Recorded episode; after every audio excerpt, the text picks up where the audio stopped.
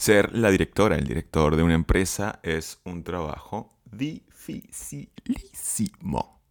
Porque no va solo como la gente se imagina, de esta parte show, de ser la imagen principal de una empresa, de ser quien más dinero gana, de estar de número uno en la pirámide organizacional, etc. En conjunto con eso, que es la parte que la gente se queda, o la linda, o lo lindo que ve, están un montón de responsabilidades y actividades que no todo el mundo puede llevar lidiar con proveedores, lidiar con las personas, crear estrategias comerciales de marca, crear alianzas comerciales, hacer que la empresa sea rentable, sostenible, encargarse de cualquier problema y apagar los fuegos que puedan surgir como empresa, como equipo. Y además de todas estas actividades operativas del día a día, también tienes que ser una persona inspiradora, una persona que motive a los otros a construir cultura y a crear esa empresa que todo el mundo quiere tener. Al estar en este cargo directivo, al estar en la palestra, por supuesto, tu personalidad, tus cualidades están bajo una lupa. Esto quiere decir que tus cosas buenas se van a notar y tus cosas malas también se van a, van a estar siempre en evaluación. Y el punto es con las personas que tienen aspectos negativos, y nunca o no tratan nunca de corregirlos. Son estas personas que crean estos ambientes negativos, son estas personas que tienen estas cualidades negativas y no tienen la disposición de mejorarlas. Ese es el punto de este episodio, es hablar de los CEOs tóxicos. Eso es Takeaway, un podcast sobre estrategia sin tanta parafernalia más que este intro. Cada episodio hablará sobre estrategia aplicada en el mundo del marketing, la innovación y las tendencias.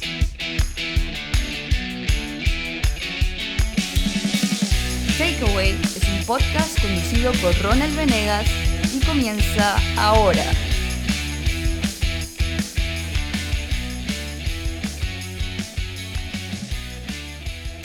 Episodio 3 de Takeaway. Sí, episodio 3 de este podcast donde hablo cada tanto de estrategia, de marketing, de innovación y, como en el episodio de hoy, de las cosas que pasan en los lugares donde se hace estrategia, creatividad, marketing e innovación. Pero antes de caer en tema, te cuento cositas. Te digo que este podcast ya está en Apple Podcast y en Spotify. Finalmente, finalmente, no sé qué pasó conmigo, pero bueno, me costó, me dio algo de guerra este temita tan fácil descargar un podcast a estas plataformas. Ah, ya sabes que si no sigues a Takeaway en Instagram, debes reflexionar, mirar hacia adentro y decir, ¿por qué no lo hago? Cuando reflexiones, te vas hasta Instagram y lo sigues en arroba takeaway.elpodcast. Ahora bien, SEO tóxico. Ah, SEO tóxico. Este tema que no es nuevo, no es nuevo. Usted pone SEO tóxico, Toxic SEO en Google y le va a aparecer muchos resultados, varios artículos, etc. Pero sí es un tema que, al menos sí en, mi entorno y en el entorno de mi entorno, poco, poco se habla o poco se muestra, porque sí se habla en la cervecita, ¿ah? sí se habla en los pasillos, ¿no? Se queda como ahí guardado, me imagino, porque claramente no todo el mundo puede o quiere hablar mal del jefe o del directivo de una compañía por miedo a perder su trabajo y hay un punto allá, aquí. Pero, pero es un tema del cual hay que dar un poco más de visibilidad. ¿eh? Visibilidad. ¿Por qué? Porque es un tema que afecta a muchas personas. SEO tóxico, le pongo tóxico porque es una palabra que Internet puso muy de moda para adjetivizar, un adjetivo que Internet puso de moda para llamar a las personas nocivas. Se usa sobre todo en entornos de relaciones más cercanas como amorosas o de amistad, pero vamos a llevarlo también al campo profesional, cuando se hablan de ambientes tóxicos, etc. Porque, bueno, mm, es una palabrita que, pues, tiene bastante tiene poder, digámoslo así, y, y además ayuda a comunicar lo que este podcast busca comunicar, este episodio busca comunicar. Porque el tema de los CEOs tóxicos es amplio, es algo que seguro tú en algún momento has sufrido, y si no, excelente, la verdad, muy bien. Pero si no eres tú, fue un amigo. Y, es muy amplio porque además son varios tipos, los, eh, o son varios los tipos de jefes tóxicos que hay. Eh, los que me llegan a la mente para este episodio eh, está el típico jefe o directora, director hostil, ¿no? Esta persona que va del maltrato, que va de gritar, de intimidar a otros para construir, comillas, liderazgo. Perdón, liderazgo. Y son estos jefes muy comunes, también de vieja escuela, que venían de esta escuela anterior, de donde el maltrato era un parte, de, parte del día a día en las oficinas, en las empresas. Ah, y esto me hace recordar también a una frase de aquel legendario maestro, filósofo llamado Walter Mitty, donde le dice a su jefe, yo sé que eres el jefe y tienes que hacer lo que tienes que hacer, pero no hace falta de que seas un imbécil o idiota, o una de estas palabras. Mm, frase tan sabia como esa, poco lo hay.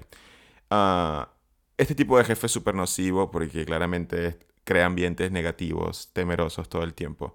Y eso hace que, por supuesto, la gente, las personas que están a su alrededor, trabajen con miedo. El miedo impulsa muchas cosas, pero no a trabajar bien. Después hay otro que es como la contraparte de este jefe, que grita, que intimida, que presiona al máximo a las personas, que es e, este jefe como apático, ausente, aquel que no genera conexiones con nadie, eh, que tiene una gran capacidad técnica, pero que su sentido de la empatía básicamente no existe. y bueno, eso hace que las personas no generen ningún vínculo con él. Y por supuesto, cuando no hay vínculo, cuando no hay equipos fuertes, pues el trabajo no es el mejor. Por otro lado está uno que me parece de los más polémicos y que hoy en día están de moda, porque gracias a las redes sociales, al personal branding, hacen o cumplen o hacían su necesidad, que es o que son los narcisistas. Estas personas que necesitan que otros estén constantemente validándolos, dándoles amor, para poder seguir y construir su liderazgo. Lo grave de estas personas es que en ocasiones suelen cautivar, porque tienen personalidades cautivadoras, valga la redundancia, pero desacreditan a cualquiera que no los valide a cualquiera que no esté en línea con sus mismos pensamientos. Ah, y este, este tipo de, este, este arquetipo de jefe es muy común hoy en día, como mencionaba anteriormente. Hay otro también muy particular y que se ve mucho en el entorno de pequeñas empresas o startups, etcétera, que es el que quiere que adoptes a la empresa también. es como el que te demanda de que sufras y que tengas el mismo nivel de compromiso que él con su empresa cuando tú no eres el quien creó la empresa ni tienes sobre todo los beneficios de quien construyó la empresa o quien creó la empresa. Eh, ahí es tan sencillo como si tú demandas el máximo compromiso y que asuman y quieran a tu empresa tanto como tú, tienes que darles a las personas las mismas retribuciones o casi las mismas retribuciones que tú estás obteniendo. Eso no es transferible, digamos.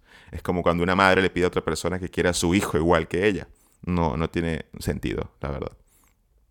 Hay otro muy polémico, también muy, muy común en el entorno startups, que es el familiero, ¿no? Aquel que, cuya retribución es decirle a las personas, a su equipo, a su entorno, a sus empleados, etc., de que somos una familia. Y básicamente por ahí va el pago, ¿no? Eh, te pago menos, pero somos una familia, ¿eh? Somos primos, somos hermanos. ¿Cómo que me vas a cobrar por este servicio? Si lo importante es la conexión y el cariño que tenemos entre nosotros. Ese también especialmente es peligrosísimo, porque, bueno, hay, una, hay un doble discurso y una moral eh, bastante cuestionable acá. Ah, y por último, yo recuerdo también estos que son los pasivo-agresivos eh, que esta personalidad también va para todo el mundo, pero es, en los cargos directivos pues afecta mucho más, que es esa persona que un día está muy bien y al otro está pues terrible todo. Entonces nunca terminas de enganchar y nunca terminas de crear una sinergia porque cuando se medio crea, al siguiente día la rompe, porque esta persona pues decidió que hoy va a cagarse en todo el mundo. Y esto es súper importante y lo, y lo remarco siempre, el tema de los CEOs tóxicos o los CEOs negativos o los directores negativos y que afectan a todo el entorno, porque es eso, si el CEO está contaminado, toda la empresa está contaminada, no hay forma de que no. Porque el nivel de influencia del director llega a todas las esquinas de las empresas. Hay empresas donde tú ves que el CEO es una cosa maravillosa y refleja esos valores en todos. Y por supuesto, el lado negativo es cuando el CEO, el director, no es una cosa maravillosa, lo vas a ver reflejado en todo lo que pasa en esa compañía. Pero estos personajes directivos, líderes eh, negativos, no están solos. Hay un elemento que los acompaña y del cual vamos a hablar o voy a hablar a continuación. Recuerda seguir a Takeaway en Instagram como arroba takeaway.elpodcast. Extrañamente, estos personajes directivos tóxicos vienen solos o están solos. Eh, estos puestos mm, de cúspide, de, que están en la palestra ¿no? de, una empresa que mm, inmediatamente los aleja de los demás por razones de presión, tensión, eh, confidencialidad, etc., siempre buscan a un mejor amigo, ¿no? Como los niños pequeños, buscan a un mejor amigo que pues los haga sentir menos solos y que además se convierta en una especie de confidente, ¿no? Esa mano derecha. Esa mano derecha eh, cumple dos roles. Eh, en, el caso de los, en el caso de los negativos, ¿no? Si hay un SEO negativo y la mano derecha es una persona cuya personalidad, ética, profesionalismo es menos cuestionable, es una persona que genera más engagement con, su, con el equipo, con las personas, eh, es capaz de transmitir comunicaciones en buena forma, sin crear malos ambientes, los SEOs los toman como herramientas justamente para eso, para transmitir sus mensajes, para reducir también el impacto de la negatividad. Porque los SEOs que tienen ciertas falencias lo saben, la mayoría lo saben. Algunos no, algunos viven engañados también por estas manos derechas, pero la mayoría lo saben entienden eso, que no son muy buenos, no tratan de corregirlos, sino que buscan a estas manos derechas, a estos confidentes, para tratar de corregirlos a través de ellos.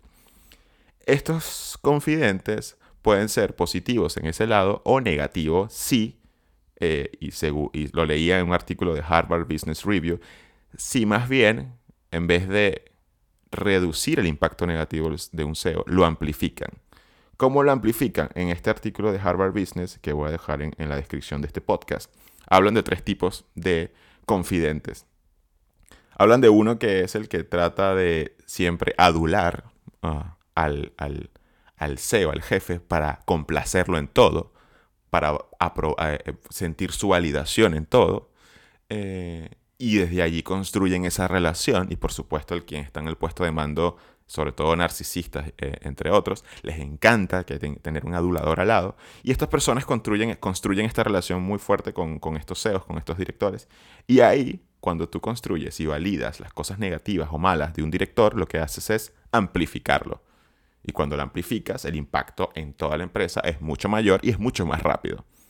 Había otro tipo de confidente que en este artículo mencionaban, que era como el tipo espejo, algo, algo así, que era estas personas que lo que hacen es tratar de imitar todo lo que ven del director, del CEO, ¿no?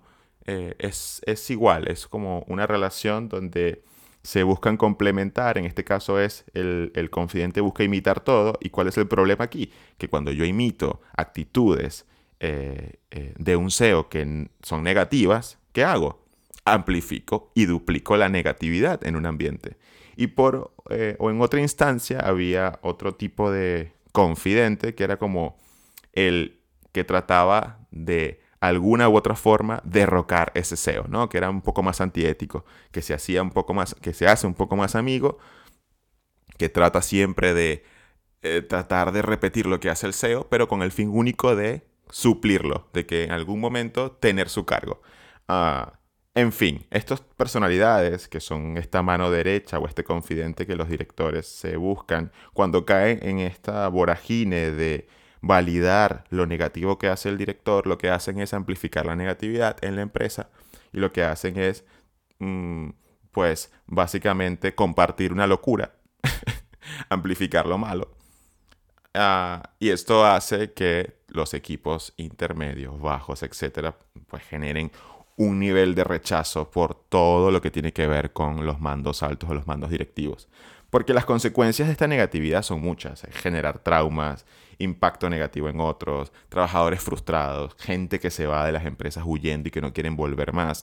Hay una frase muy cliché en internet que con el tema de... Mm, relaciones laborales, etcétera, que dice, las personas no renuncian a sus trabajos, renuncian a los malos jefes. Yo a esa frase cliché le doy like and share porque la comparto muchísimo. Y no es la única razón por la cual la gente se va de una empresa, de un trabajo. No lo es, evidentemente.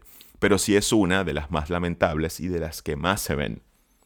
Entonces, para mí, si estás en un cargo directivo y sientes que tienes un problemilla por mejorar, porque yo sé que es un puesto demandante, es un puesto muy exigente, que no vas a llegar perfecto posiblemente cuando llegues allí, tienes que tratar de corregirlo. Si identificas un problema, tienes que tratar de corregirlo. Trabajar mucho en una cosa que no se menciona tanto en el nivel laboral, que es la inteligencia emocional. Porque si no sabes trabajar ni lidiar con tu inteligencia emocional, es muy probable que ante cualquier eh, eh, mala situación, ante cualquier momento de estrés, vas a estallar y vas a demostrar o vas a sacar todo lo malo que tienes dentro. Y eso en un entorno profesional donde hay personas es muy complejo. Porque al final somos personas y las personas somos complejas. Y estar en mandos directivos demanda y necesita que las personas sepan lidiar también con personas, porque son las que te rodean.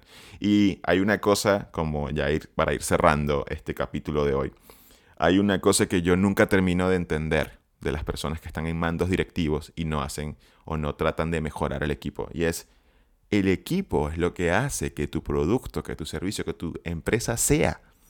Si el equipo no está bien por tus actitudes, por tus acciones antiéticas, eh, eh, polémicas y de dudosa procedencia, si el equipo no está bien, raramente la empresa va a andar bien. Por más speech, por más propósito de marca, por más ah, eh, campaña que hagas de employee branding o que por más sesión de almuerzo, desayuno, pizza que le compres, mesa de ping pong, que no digo que eso esté mal, eso está bien. Pero si tus actitudes son polémicas, si no motivas, si no impulsas a la gente a ser mejor profesional y persona, el equipo no va a andar bien. El equipo, la empresa no va a andar bien. ¿Y qué va a hacer eso? Que tu producto, que tu servicio no ande bien. Y como consecuencia, ¿qué significa eso? Que posiblemente no vayas a facturar de la mejor manera. Esto cuando las personas no lo ven desde este sentido más humano, o filantrópico, o hippie, come flor, ¿no? Porque en los cargos directivos, por supuesto, la rentabilidad y las finanzas es algo importante, ¿no? Podemos estar todos muy bien, pero si no facturamos no comemos, y es verdad. Pero yo siempre lo vendo desde el lado un poco más duro, o si quieren decirlo frío de todo esto, y velo como un negocio. Si las personas están muy bien, eso significa que el producto y el servicio va a estar bien, y eso significa que probablemente vayas a facturar más, vas a ganar más plata. Entonces, invierte en las personas. Invierte en las personas porque son tu recurso número uno, es lo que mueve esto es lo que mueve esto. Entonces pasa, pasa las situaciones donde directivos, directivos eh, jefes, CEO se quejan del personal que tienen, pero claro, se quejan porque no la estás cultivando. Esto es como una matita, como la masa madre que se puso de moda en el confinamiento. Tienes que ir cultivándolo para que al final tengas una buena pizza.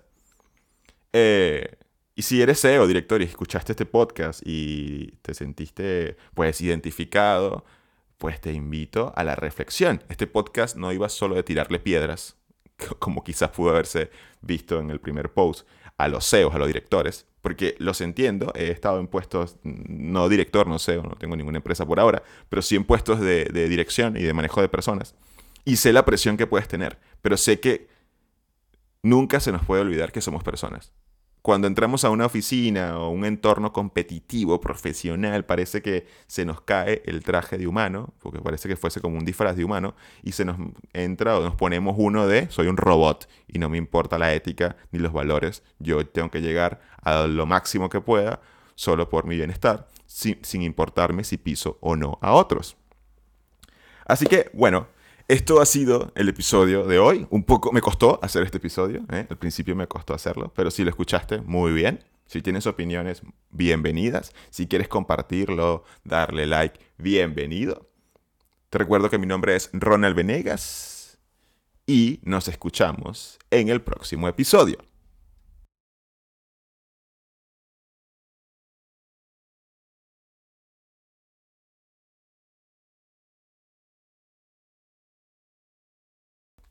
Ser la directora, el director de una empresa es un trabajo dificilísimo.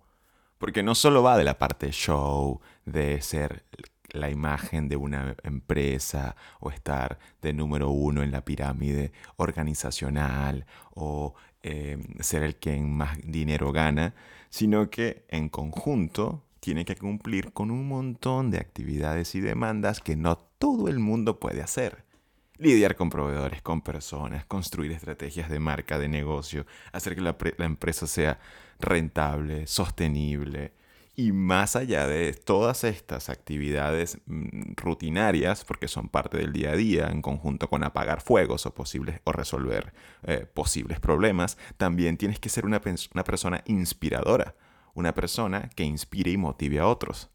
Cuando estás en este cargo directivo, por supuesto, tu personalidad, tú mismo estás bajo una lupa. Entonces, al estar bajo una lupa, las características, actitudes o cuestiones negativas que tengan van a estar en evidencia. Hay personas que tienen estas características negativas en evidencia o las dejan en evidencia, pero eso no es lo grave. Lo grave, lo grave de todo esto es cuando estas personas no tratan de corregir o mejorar estos aspectos negativos. Y es ahí el motivo de este episodio número 3, hablar del SEO tóxico. Ser la directora, el director de una empresa es un trabajo dificilísimo. Porque no va solo como la gente se imagina, de esta parte show, de ser la imagen principal de una empresa, de ser quien más dinero gana, de estar de número uno en la pirámide organizacional, etc. En conjunto con eso, que es la parte que la gente se queda o la linda o lo lindo que ve, están un montón de responsabilidades y actividades que no todo el mundo puede llevar lidiar con proveedores, lidiar con las personas, crear estrategias comerciales de marca, crear alianzas comerciales, hacer que la empresa sea rentable, sostenible, encargarse de cualquier problema y apagar los fuegos que puedan surgir como empresa, como equipo. Y además de todas estas actividades operativas del día a día, también tienes que ser una persona inspiradora, una persona que motive a los otros a construir cultura y a crear esa empresa que todo el mundo quiere tener. Al estar en este cargo directivo, al estar en la palestra, por supuesto, tu personalidad, tus cualidades están bajo una lupa. Esto quiere decir que tus cosas buenas se van a notar y tus cosas malas también se van a, van a estar siempre en evaluación. Y el punto es con las personas que tienen aspectos negativos, y nunca o no tratan nunca de corregirlos. Son estas personas que crean estos ambientes negativos, son estas personas que tienen estas cualidades negativas y no tienen la disposición de mejorarlas. Ese es el punto de este episodio, es hablar de los CEOs tóxicos.